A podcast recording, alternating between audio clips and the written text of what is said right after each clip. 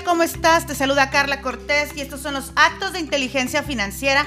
Estamos en el consejo número 9 y el día de hoy vamos a hablar acerca de la administración del tiempo. La última sesión estuvimos hablando acerca de prioridades y bueno, pues me pareció lo más adecuado de una vez entrarle con todo al toro por los cuernos y pues reconocer que muchos de los que tenemos baja inteligencia financiera es porque no nos alcanza el tiempo.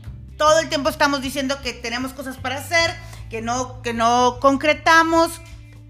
Parece que no podemos administrar bien nuestro tiempo. No sé, a veces le, pienso que los millonarios tienen días de 36 horas y nosotros, los que todavía no alcanzamos a llegar a ese punto en el que nos gustaría estar, eh, nada más contamos con 24 y a veces, mm, tú no me dejarás mentir, pareciera que tenemos menos de 24 horas. Algunos tienen 12, 16, 18, por esos tiempos muertos que no capitalizamos y que bueno, pues vamos a seguir hablando en estos días acerca de eso. Así es que hoy, administración del tiempo y cómo podemos hacer para de verdad poder tener días más efectivos. Así es que lo primero es que como dice Mark Twain, me encanta esta frase, cómete una rana viva. Fíjate bien, Mark Twain dijo en una ocasión que si lo primero que haces cada mañana es comerte una rana viva, puedes vivir el resto del día con la satisfacción de saber que probablemente eso haya sido lo peor que te iba a pasar en todo el día. Entonces, ¿cuál es el consejo para empezar? Primero, aquello que tiene más posibilidades de ser postergado aquello que te desagrada, aquello que te da flojera, aquello que incluso de pronto dices, ay, tengo que hacer esto, pero me es molesto, no quiero enfrentarlo. Pues como diría Mark Twain, cómete esa rana viva para que ya el resto del día pues pueda ser miel sobre hojuelas, ¿no? Ya todas las actividades sean, sean eh, las actividades placenteras o las que más te motivan. Y pues yo tengo tres formas de priorizar actividades durante el día y es lo que te quiero compartir el día de hoy. Y cuando hablo de priorizar, obviamente, cuando, cuando hablamos de esta rana viva, no te estoy diciendo que te, que te comas la rana, pues antes de desayunar, o que te comas la rana eh, antes de hacer ejercicio. Te estoy diciendo que tiene que ser dentro de las primeras actividades que haces durante el día. ¿Te pasa que a veces son las 11, 11 y media de la noche y dices, ah, no hice esto que estuve evitando todo el día? Pues claro, porque lo estuviste evitando y entonces era complicado que se lograra. Así es que el día de hoy quiero darte tres formas de priorizar, como te dije, actividades durante el día. Número uno, primero lo valioso. Primero lo valioso. Muchos de nosotros dejamos para el final nuestra familia.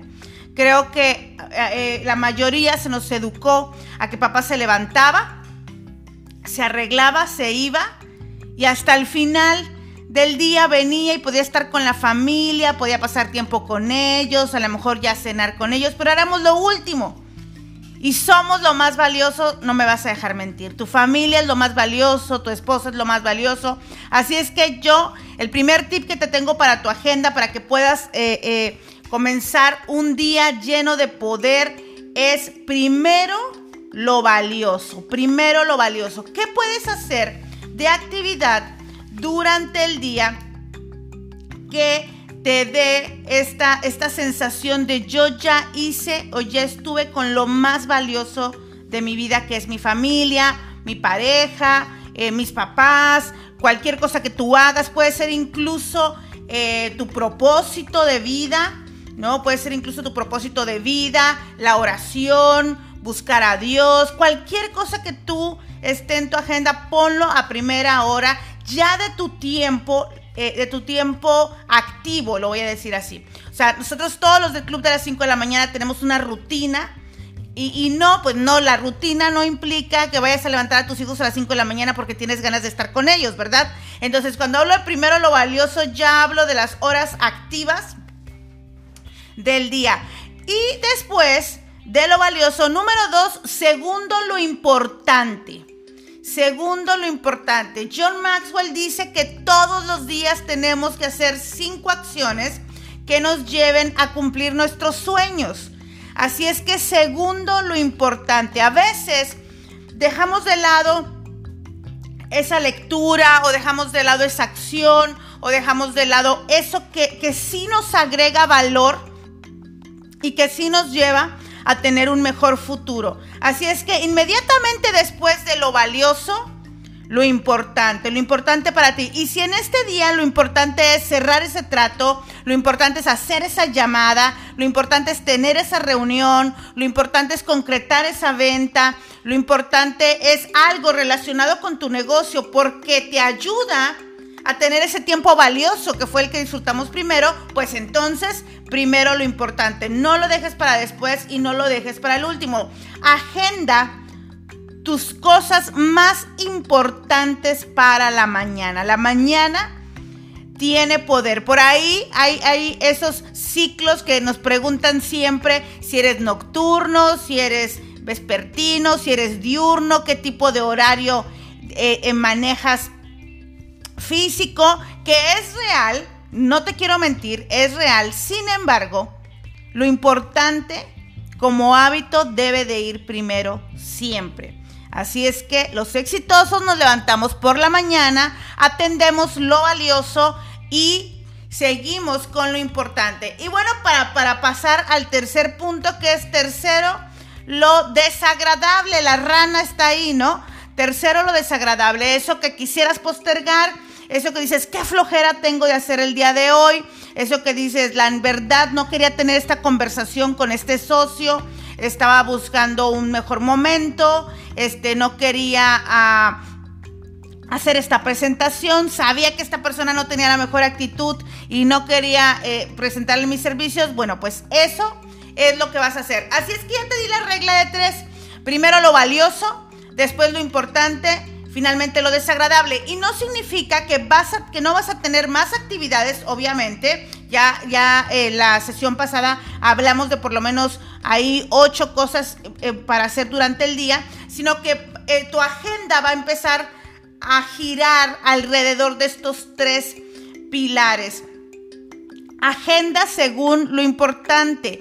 Muy, muy, muy, muy importante como tip para tu administración del tiempo. Haz el doble y guarda para después. Cuando vas a hacer una actividad, intenta siempre sacar el máximo provecho de eso que estás haciendo. Entonces, por ejemplo, si vas a cocinar, trata de cocinar en más porciones y, y, divide. Y pon la mitad para la próxima semana y la mitad para esta. ¿Qué, ¿Qué, te va a ayudar? La próxima semana vas a tener tiempo extra o de pronto en algún día con agenda complicada vas a poder sacar simplemente el congelador, cocinar, calentar y listo. Ya podemos avanzar en nuestra agenda.